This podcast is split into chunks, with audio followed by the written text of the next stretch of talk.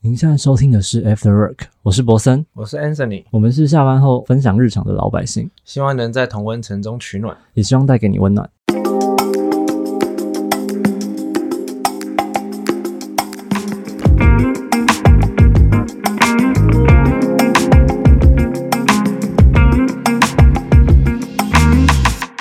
Hello，Hello，今天这集想要来聊的是迷信，宗教，你要聊宗教是吧？因为它是一体的啊、就是宗教跟迷信，迷信有很多面向啊，宗教只是其中一部分，我觉得但宗教是最大的 最大部分宗教是那个最大的可能是好。那你你要从宗教开始。迷信。当初在想这个迷信的时候，是我是没有从宗教着手，那你从哪里开始着手？我们我从。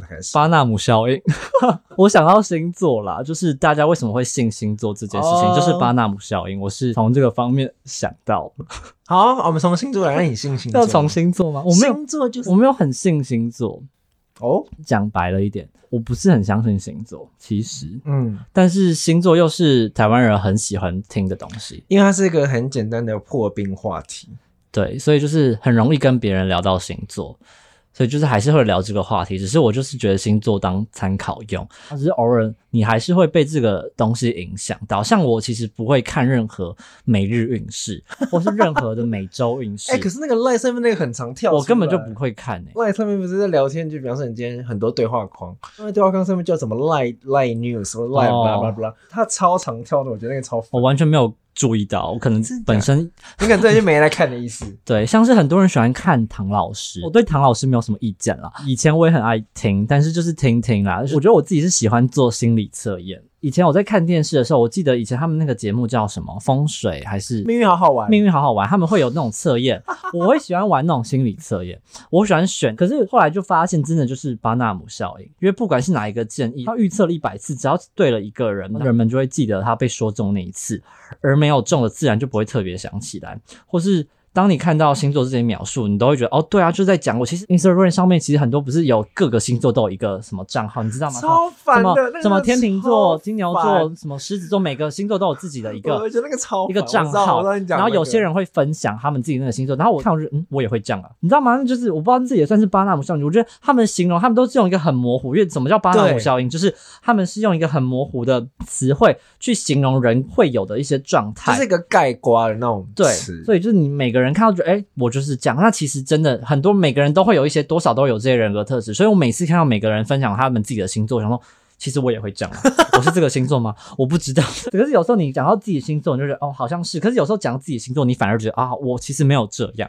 就有时候会有这种情况产生啦。那个每个 IG 那个每个什么星座的那个账号超烦，而且还会大家还会有那种就是什么，他会有一个讲到星座，然后又牵着什么谁跟谁比较配啊，然后那个也会有个账号，哇靠，是怎样？这些人很闲，是？我觉得是台湾人真的太爱看星座了。像我之前前一份工作，呃，那时候听他们在说，他们说他们平常如果老板不在，然后可能快接近星期五快下班的时候，他说他们就会一群女生，不一定是女生啊，就一群人会在可能办公室然后聊星座聊到下班。聊星座聊到下班也太厉害了，真的很厉害。我觉得我跟你讲，星座真的超好聊天。你知道在任何一个场合，你聊星座真的可以聊超久。哎呀，对，那就那个星座怎么样？怎么样？怎么样？对怎么样？怎么样？这十二星座都可以聊一轮，聊完一轮再一轮，他们可以从各个面向他们会去先分析每个星座的优缺点，然后再分析那个星座的刻板印象，然后再讲那个刻板印象有什么标签，然后那个标签自己跟自己有没有符合，然后怎样讲。我说哇，对，所以你知道，像前几年可能 YouTube 刚盛行的时候，就是很多人拍星座的主题，我不知道你有没有印象？哦，有就是有很，你只要拍星座主题都会中。红，都会中，就都会中，都会数字很漂亮。但我自己也没有想到，因为我对星座没有特别了解，然后我又不是特别相信星座，所以我没有想要以这个主题着手。只是今天聊到迷信的话，我就会想要分享，大家真的会相信星座，或是很喜欢以星座来去判定或是评断、参考一些人生的方向可。是那种星座的这种就是会被人家刻板印象啊。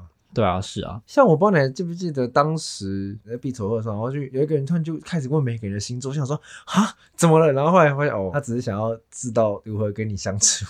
对，有些人会这样，就是他要知道怎么跟一个人相处，他会先问你星座。其实有些老板也会，我之前好像有分享过类似一个，就是有个老板他在求职，他找他的员工，他不会找狮子座的，他会说他觉得狮子座的人就是太想要当老大的，我忘记他怎么形容，他会觉得狮子座什么都想要冲第一，或是觉得爱面子，反正他会他对狮子座有一个刻板印象。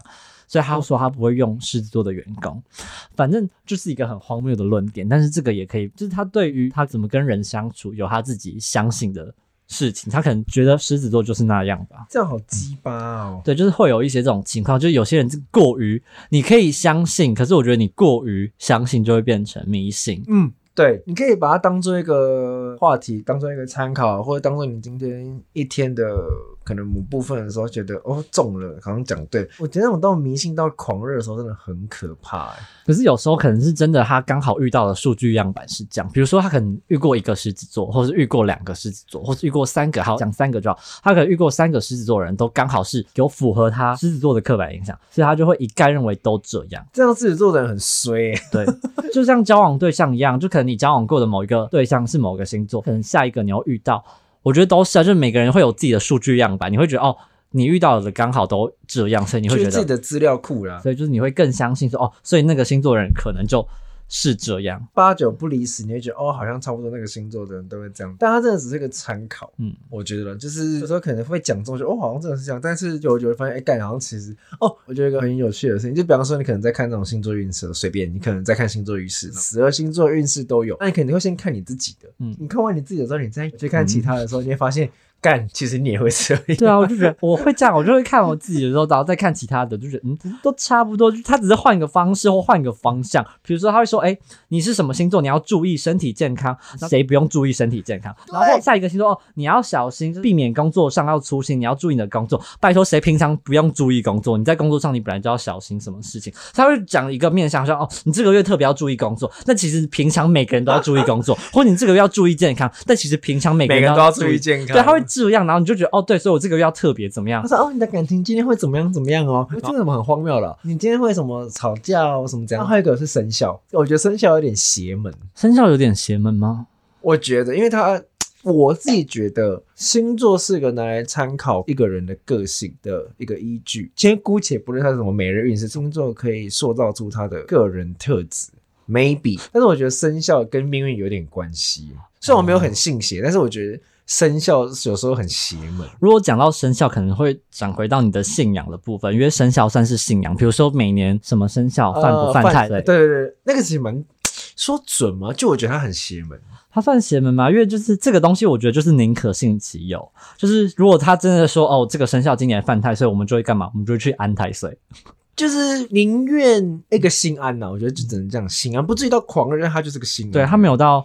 狂热，但是他就是一个信仰中，你觉得你好像应该要做这件事情。就像平常有时候大家可能买车、签车都会去求一个那个什么平安符，对，平安符放在自己的车上。他们可能就不是狂热，他们可能就只是一个心安。对，像大家不是很常开玩笑，表示可能近期很衰，或者很近怎么样，你可能说啊，你可能去拜拜啊。哎，我很常叫人家去拜拜。比如说很多人怎么样，最近发生什么很不顺，我就说，哎，你要不要去收金一下？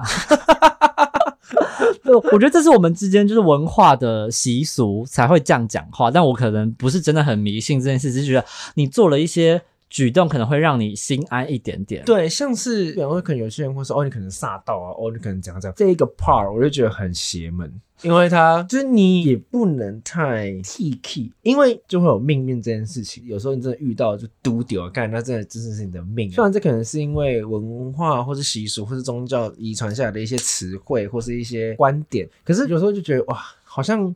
也不能太 T K 说啊，我不相信啊，怎么怎么。我们讲我们原住民，好像我们就有祖灵这件事情嘛。因为我通常都跟他说，我通常都无神论，但是祖灵这件事情对我们原住民来说是，它是一个算是就自成一派好了，讲派好了。所以我们对于万物有灵这件事情，我们我们是相信的。好像我只要回部落或者去找我妹妹他们的时候，我们说可能会在部落，我们会晚上会大家喝酒会很晚啊。那有时候他们会抽烟吃东西，然后只要你那个过程中，你的烟只要掉了地上，或者是东西只要掉了。我妹他们就说啊，有人想要吃，那那个人不是我们，也有人想有夫妇想抽，我们不是夫妇就是祖灵，就是灵，因为我有个妹妹她是灵媒，这个真的很玄，就是这个真的要亲身体会。她就是所谓我们平常大家讲的鸡童好了，但我们都要称为不灵猫，就是灵媒祭祀的意思。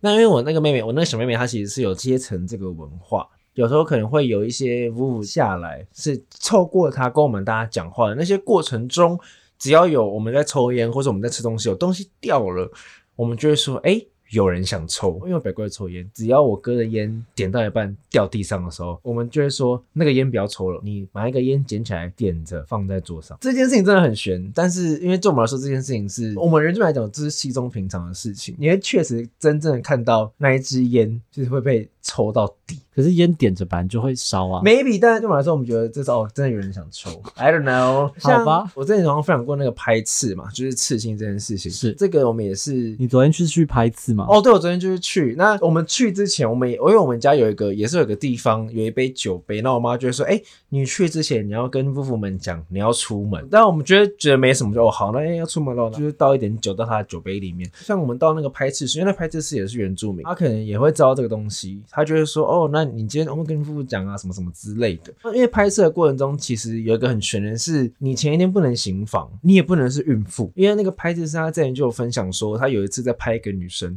他觉得怎么都不顺，就怎样都觉得很奇怪，然后他直接问那女生说：“你是不是有怀孕？”然后就后来那女生去院的时候。她真的就两条线，哇！这件事情就很悬。他那个拍刺是他之前也有到我阿姨家帮他们刺的过程中的时候，他也是说，因为我阿姨家整个家都是祭祀家庭，所以他们就会有个祭坛，那也会有酒杯，然后也会敬酒。那个拍刺是说他在执行的过程中，他就整个人变得很热。但是我们都有冷气哦，但他说哇越来越热，然后那个阿姨就说啊，因为可能有夫妇下以前的一个夫妇可能专门在跟你执行拍次的这个工作的这个夫妇下来看你执行的过程中有没有正确，图有没有对，有没有很认真的在执行这件事情。对我们原住民来说，这件事情是一个一派，是一个不能说迷信，也不能说狂热，就是我们的，这是我们的生活的一个文化的一派的东西。所以我才会说，我们通常都不会。太铁齿，了解。我觉得太铁齿这件事情本来就是就宁可信其有嘛，不能不信邪啦。有些好像还是要相信一下。我觉得是尊敬的心态啦。你对于你那些未知的、不知道到底是不是存在的未知事件，你就是保持一个尊敬。对啊，像你自己不会，我不知道你们家有没有什么信仰之类。我们家的信仰哦，我们家的信仰也是有一段历史故事。简单来说，我们家以前是算道教，但我以前都以为是佛教，后来长大才发现其实是有分的。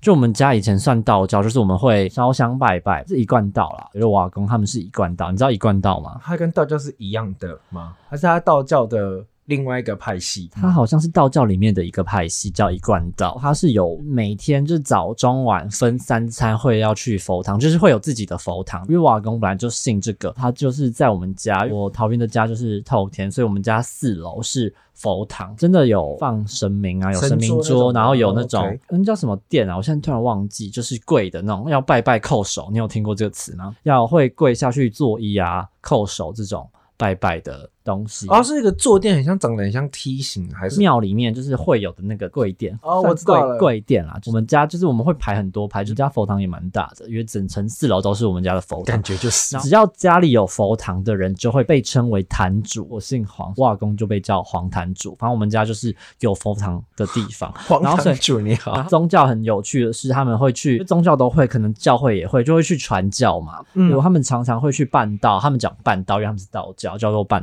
岛，他们会去各个国家，所以我阿公其实去过超多国家，什么欧洲啊、澳洲啊，各种国家都去过，很有趣啊。他们就会到大会的概念，是在某一年，我忘记我几岁，好像是高中左右的时候，我姑姑我阿公他们的女儿发现这个一贯道其实不是那么的好。我不知道到底他们可能跟里面的人有一些吵架，还是这个宗教真的有什么问题吧？我不知道。我觉得最大原因应该是他们跟里面的人有吵架。好，不是可能哦。因为 反正就是他们就觉得这个宗教不太好了，要叫瓦工改信佛教，纯佛教。就是因为以前这个道教是，比如说像现在是一月半的时候要拜拜，就是要烧香。中原普渡，中原普渡。像以前那种每年过年的时候会要拜天公，拜提公，对不对？对，除夕还是大年初一早上凌晨要起来拜天公那一种。就我们家以前。前都有这种文化，就是我们会烧金纸，摆那种桌子啊，放那种贡品。门外面会有那个就是插香炉的那个。对对，我们家也有，就是拜门神、地基祖什么的。我们家以前都会要一样，就是中原普渡干，你都要摆出来拜拜。后来我们就改信纯佛教，就是不用做这些事情。现在大家也提倡，就是尽量不要烧金纸。对信纯佛教就不用做这件事情，就不用摆这些，不用拜好兄弟，不用拜天公。那我们家后来就是信纯佛教，我们就只要在自己家里，就是有祖先的那种祖先牌位，对，有祖先牌位跟佛祖，我们就是信单纯的佛教，就是阿弥陀佛啦。反正就是讲直白一点，我们就只要就是诚心的合十拜拜，就这样，就不用拿香，因为我们家以前就是拿香，就像我们家有佛堂，我们也是都会拿香拜拜，就是要插香什么的。哦对，我们家以前就是自己佛堂就有自己那种香炉啦。嗯，反正我们家以前就是很传统那种道家，就是我们家自己有佛堂，就是会要那种插香拜拜。但后来信纯佛教就没有这件事情，就比较单纯一点。嗯，我们的是槟榔、米酒跟香烟。哦，我们家也有一个一小格东西，就是会有一个酒杯，酒杯前面可能会有槟榔，可能会有香烟，然后就会可能是倒小米酒，或者是倒米酒，通常都是这样。我们也没有拿香。那你会去算命吗？算命等一下聊，再分享一个，我刚刚忘记讲，我其实小时候信过基督教，我要分享这件事情，太讽刺了，基督。很有趣。好了，我也去过基督教的一些，当时我才国小，当时我国小，主要是因为因为我们家就瓦工信仰一贯道的关系，我们家自己有佛堂，他很想要培育我们，也跟他一样，然后所以他会常带着我去，因为很多佛堂在各地，就是比如说大溪、台北各地都会有佛堂的这种地方，像坛主，就是有些家里有些人也会有自己的佛堂，就会去人家家会去拜拜，去干嘛？所以就认识很多人。但其实那个一贯道很麻烦，是他们做一个仪式，算仪式吧。他们整个宗教的仪式就是拜拜，但拜拜很复杂，是时长大概会要一个小时至少起跳，就有点像是做礼拜或是什么的，都是他们会有一个你要一直拜拜，然后跪着会有一堆口号，一堆神明要拜，他们会讲什么玉皇大帝几叩首，观音佛祖几叩首，类似这种。所以我小时候都要背这个，在家里要拜，去外面也要拜。国小就开始有点叛逆了，就有点不想信这个东西。我想说这好麻烦，我好讨厌拜拜。刚好我妈那里的宗教，我妈那方的他们的信仰是基督教，耶稣、上帝的这种。我阿姨，就是我妈妈的姐妹们，她们就是上教会的。可是我妈妈其实没有明确的信仰。啊，你妈有基督教还是天主教就会有那个受洗。哦，我妈他们没有受洗，因为我妈没有明确的信仰。她来我们家，她就有点像入境随俗，就是家里这个词怎么做这个词对吗？应该说就是受洗跟没受洗，可能是基督教、吧天主教受洗以后，你会变得很虔诚。因为我妈可能没有，可能没有我妈来台湾之后，她可能就我妈现在是一个很信仰台湾文化，就是她到我们家之后，她就信仰佛教，反正她现在就是一个很虔诚的佛教啦。只是我妈的姐妹她们还是基督教基督教那派的，所以小时候我阿姨他们会问我说想不想去教会玩玩看，我就想说那是什么地方，好像很有趣，所以我跟我姐哦，就小时候我们每个礼拜都骗我阿公阿妈，然后我们就会偷偷的去上教会，因为教会就礼拜天要做礼拜嘛，对啊，然后所以我们每个礼拜天就骗说我们要去阿姨家玩，然后但是我们都是去教会做礼拜，唱圣歌。就那时候觉得他们教会的歌都好好听哦，教会的歌就是有一些诗词，应该说会很正能量。就诗歌啊，然后你就唱那些歌哦，好好听。那里有很多小朋友，然后大概去了。一两年就认识那里的人，那里就有很多小朋友，我们就认识教会的那些小孩，就跟他们玩成一片，所以那时候跟教会的感情蛮好，就瞒着我阿公阿妈，我跟我姐跑去教会这件事情，我觉得蛮荒谬的。我之前也有去过教会，那时候跟我一哥去，我那时候也觉得哇，这里也太正能量了吧，就大家就很和乐啊，而且教会会办很多活动，我记得，因为他们常常假日会出去玩，而且他们会一群人，然后比如说去海边，因为我们跟他们去过海边玩，也很好玩。去可能打球啊，反正他们有很多活就他们会动，给对他们可以用很多活动，他们就会形成一个社群对。凝聚力，反正他们会凝聚大家那种。可是后来我也是有像一样，就可能参加一些，他们还会上课哦。就可能说，哦，今天是上什么课呢？是谁来分享什么什么？我以前也觉得哇，这也很棒。后来长大发现他们超可怕的。可怕吗？我觉得有好的也有不好的啦，好的是好，不好的就就很难说啦。反正我觉得信仰都是这样。狂热派跟冷静派了，我只能这对样说。，嗯，基督教，我觉得他们也是，就像你讲的，他们到时候就会，应该说，我长大以后，我就认真回头听他们讲的话，或者看他们的一些写的事情，我想说，天哪，这个也太变态了吧？怎么，嗯，是主给我的什么，巴拉巴拉巴拉？我想问什么意思？什么神爱世人，就知道互加盟，但也不能说互加盟都是，就是他们都觉得神给的爱就是男生跟女生这样。这是某部分啦。好，我聊完我的教会故事。就是教会这件事情，我觉得 no matter 基督教或天主教，我觉得这两个教会其实他们本身就没什么太大的问题。它会有两个排解的原因，是他们以前的历史过程演练中，他们两个其实就是互相吵架分得出来。天主教的概括来讲是这样子。我只是想要说的是，我觉得这两个教派后面，我觉得他们变得很可怕。我觉得都是人的问题，因为我觉得所有的宗教本身都是善意，他希望让人家有信仰、有寄托，因为人心灵上的寄托，人类需要这些东西。我觉得他们一开始会发生，就是因为人类需要，他们是出于善意，让人类心中有一些信仰或是寄托。可是到后来，就是可能变一些刚好基督教或是天主教这部分会有一些比较激烈的。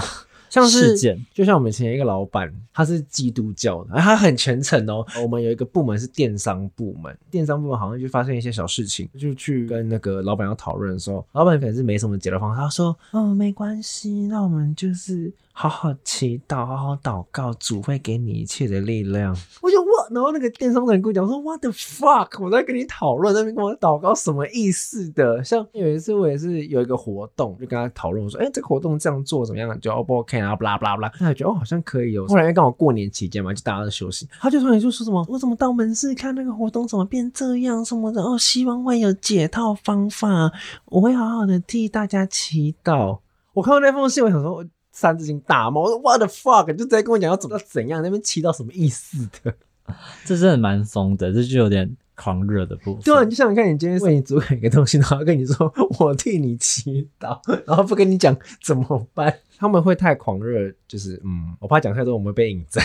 没关系，我们就差不多点到为止就好。我们来聊你刚刚想分享的算命。对啊，你会去算命吗？不会，我不太会算命。那你有陪人家去算命？也没有。那你你你知道什么是算命吗？什么意思？你有没有礼貌 Sorry，你到底有没有算命的经验？我有算命的经验啊！我在我自己的影片当中有分享过一个我算命的经验，但是那是我小时候。好，这个故事简单来说，就是我小时候，我妈带我们去算名字，就是全家人。那个算命师就跟我说，我在二十四岁那一年会出车祸死掉。这件故事还有完整版啦，大家想要去听完整版，可以去我的频道找，就是影片。反正后来就是我们的名字都不太好，所以我们都改过名。所以我其实以前不叫博森，就这样。这是我唯一人生的算命故事，就是小时候我妈在我们家去算过名字，嗯，唯一的算命的经验。后来长大之后就没有。但是你知道，我现在认识的一些人，或是我身边的一些人，超爱算命。塔罗牌，有些朋友就是他们可能一个月要去算一次的那种，为什么？或是两三个月要去算一次，我都觉得到底有什么好算的？我也是问号。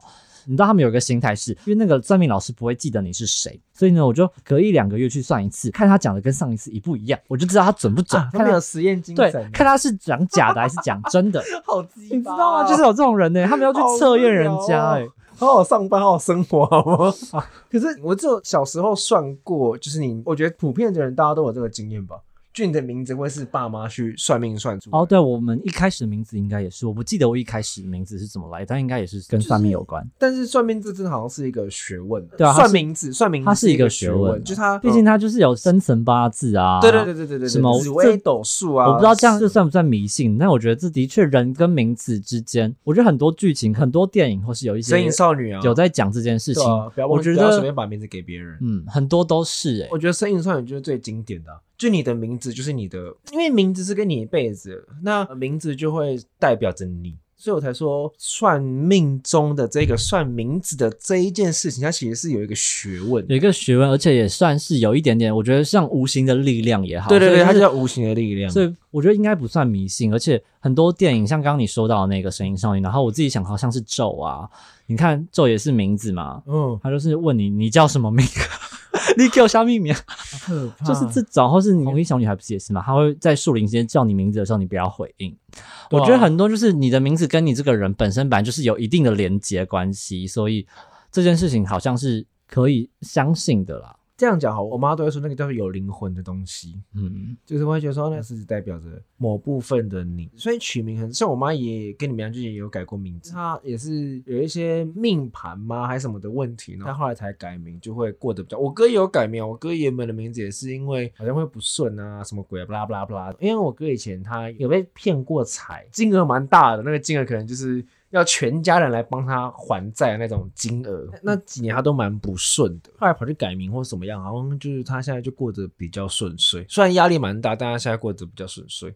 所以我才说名字这件事情，就是他又是个另当别论的一件。这个没有办法论证，是因为你没有办法确定他一定是因为改过名字，对现在比较深。对对对像我也是，你看，因为我改过名字之后，你知道我二十四岁那一年活得超紧张的，就是我真的很怕，我真的出车祸 谁不会吓死？就会被影响，所以我不去算命就是这样，你真的会被影响。所以为什么想搬来台北市？我以前住永和，我要来台北，我要骑车，我觉得在台北骑车很危险。对，我真正想搬来，我觉得好像有点迷信，我不知道，我不确定。那时候想要搬来，就是我觉得我二十四岁那一年我不想骑车，没关系，你也熬过。所以二十四岁那一年我就真的搬到台北市啊，我就是走路上下班啊，我住在东区啊。怎样都不要开车骑车虽然你走在路上也可能被撞，但是我觉得你走在路上被撞比你骑车出车祸的几率还小一点。或是不会那么严重吧，我觉得啦。所以我那时候就因为这个原因，我才搬到台北市不骑车。你会觉得有点迷信吗？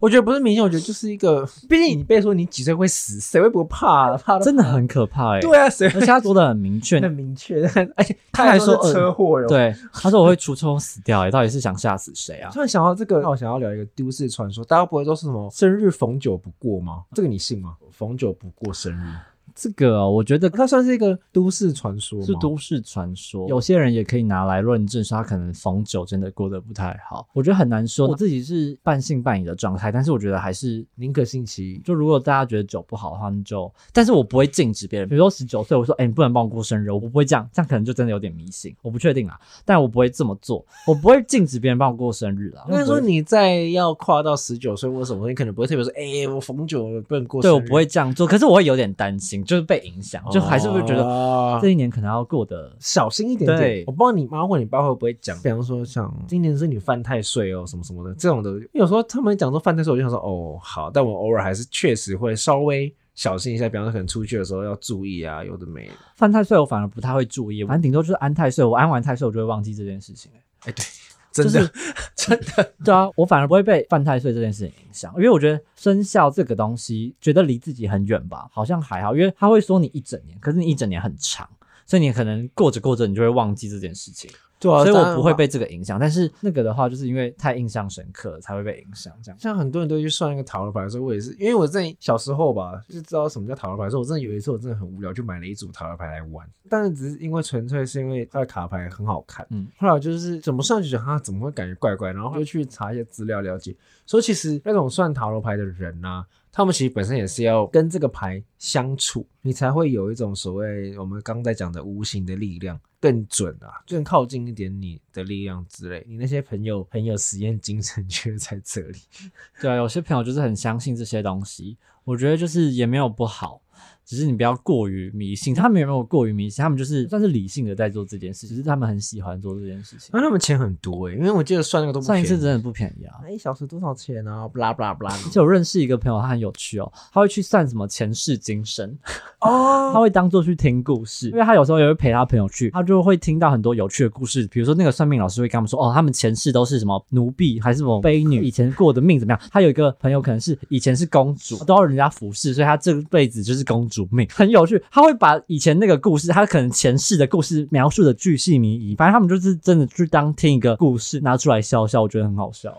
他们白痴欸，但但这我觉得蛮有趣的，是蛮好笑的啦，就是他们分享他们前世今生，我觉得哦好哦，因为就跟你的命运有关系啊。对他们可能觉得就多少会有一点关系。我觉得前世今生这件事情也是很有趣，像月老也是在讲这件事，或是其实很多你说那个电影那月老对月老哦，月老好。很多的戏剧都会以这个来去发想。韩国有段时间很长啊，什么《与神同行》对啊都是啊，他们很多这种题材啦，鬼鬼怪吗？那叫什么？他整个孤单又灿烂的哦，对对对，对，那个好像不是也是吗？对，那个也，是啊。但那个蛮感人的啊，老师。我觉得有关于信仰或是一些命运啊、前世今生的戏，其实都像很多人有什么穿越剧啊那种，我都觉得蛮有趣。它是一个很好的题材跟说故事的方式，可能就是因为这样子才让这么多人这么着迷吧。嗯，因为它就是很悬，你摸不着，然后你无法参透它的。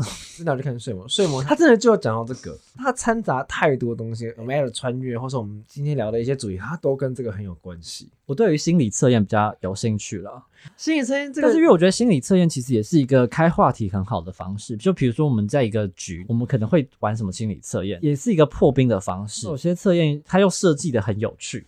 所以我会觉得那个有趣的东西是我觉得好玩的，所以我会比较喜欢玩心理测验。但是我觉得心理测验的测出来的，测出来我当然也只是看看，可是我觉得它的准，呃，不能说准确度，就它的可信度比一般星座来的高一点，因为毕竟那个是你自己选择的。是，可是它也是有一个样板，那叫什么？以前国中、高中会填写，那叫什么？你知道在学校的时候会写什么？选志愿、呃，我刚刚讲那个什么测验的，什么测验？心理测验不是心理测验，生涯不对，生涯什么测验啊？什么跟职涯有关系的规划什么人生职涯规划，然就后是反正学校会给你写写那种表什么哦，你。的个性怎么样啊？对我觉得有点像那个，他们是用一个大数据去统计出来，然后去评估你可能走什么理科，走什么商科，类哎似这样什么。什么之类的，还是你艺术天分什么的，反正我觉得这是一种。然后前阵子不是也有流行一个什么心理测验，什么你是什么什么形状，什么形状，么行？对我觉得都蛮有趣的啦。我会喜欢这些东西，他们好像也有一些样板，心理测验的依据比较准确度比较高了。可能因为星座可能星座可能看你看母羊、看巨蟹、看金牛、干型都差不多，可是心理测验可能是我们拿到同样的东西。同样的题目，同样的测验，你用你自己的想法跟 idea 去检测，跟我用我自己的想法跟 idea 就认真测哦，不是什么乱填哦，嗯就是他测出来的两个不一样的东西，就哦，原来它的模板至少他的数据，它统计下来的这一类型的人，你会觉得哦，原来会比较准确一点对啦，它也是某一个类型，因为它的选项可能也只有两个、三个，之类的。对，所以我觉得它的选项可能也有限，但是它就是一个你自己可以去做选择跟你去参考的东西啦。对啊我觉得还是参考就好。就是它可以可能依据你的 生活经过，或是你的自己个人个性想法去填写的时候，那个准确度颇高的。我自己你有你有觉得颇高哦？如果说星座的可信度可能是四十五十 percent 的话，随便讲，那我觉得心理测验的大概就是六到七吧，嗯就没有到哇靠八九十哇好准，没有再跟星座比起来，它再高个一层。好，可以理解，可以理解。对，它至少再高个一层一点点，我觉得会比较比较好，它也比较有趣哦。对，因为它就是有趣的关系，而且而且，就像你讲的，它更适合破冰。对，因为有时候你聊星座，你有时候会遇到真的不信星座的人，对啊，那超尴尬的，他就不想聊星座，但是你可以跟他玩这个游戏，可能就有点像是桌游啦，哦它是可以变成一个桌游的形式去测验，因为有些心理测验你可能还要画画，你可能要写字，我觉得那个过程才可以让你们彼此有一些互动，嗯，我觉得这件事情是有趣的，对啊，如果让你今天跟人家聊星座，然后对方可能真的是哇不信邪，或者他真的很讨厌某个星座，他开始狂骂那个星座，可是你其实你就是那个星座，你不觉得很尴尬吗？或者你很喜欢那个星座，对，就是你遇到什么人，你可以用不同的方式。虽然我觉得这就是迷信跟不迷信之间嘛，或是你跟人际相处之间你们的一种 相处方式，或是你们聊的话题。这一集的就是要跟听众们讲说，要聊天的话用心理测验开始聊聊 我们为什么突然扯到这边？好，我我们重点是迷信吗？还是信仰算命？我们今天就是一个大总和在聊，就是跟信。仰跟迷信可能有些关系的东西，我觉得。对，我觉得我们之后如果有机会，可以再继续聊某一块，或是再把某一个点拉出来聊。你其实我想聊信仰，可是因为信仰聊下去会聊很多，尤其是基督教跟天主教这两个。哦，你还想继续聊基督教吗？因为我觉得信仰我们可以另外聊，但在这一块我可以先分享好，你大概三部电影给大家看分。享电影。像刚刚我们提到的基督教跟天主教，Netflix 之前有上一个影集，它叫做《午夜弥撒》啊，我知道，我有看完这个，然后我有推荐给一个我很常关注的一个影评家，我就跟他讨论这个，我说，哎、我说你去看这一部，然后他说他看完他也蛮喜欢的，但是他说他写他在写这个评论的时候，他其实写的很小心，因为我会推荐这部影集的原因是因为他在讲天主教没有错，可是它里面有很多事情跟符号是。冲着天主教的一些价值观会被骂的状态，就像大家想的天使，但在那个影集里面，他这个天使不是我们想的那种天使，嗯。所以我觉得这一部如果对于那种就是宗教信仰的题材很有兴趣的人可以去看。还有另外一部叫做《暗黑圣女》，也是 Netflix 里面的电影，它其实在之前的影展就有出过，它后来是可能 Netflix 把它买下来，买到他们的平台里面。他在讲也是一个很虔诚的一个女生吧，我记得是个教徒，她把她的心灵状态、她的欲望跟她对某件事情的渴望的那个。精神状态勾在一起，这两部我都蛮推荐。然后还有一个电影是《仲夏夜》，他是那个树院的导演，另外拍出来，他是在拍欧洲某一个国家的他们那边的信仰的一个活动，然后他把它拍的很恐怖，蛮好看。这三个我觉得可以推荐给大家看。好，那以上就是我们今天的分享。最后送给大家一首歌，叫做《Something to Believe in》，选择你想相信的吧。Choose what you believe。那我们下次见，拜拜。拜拜。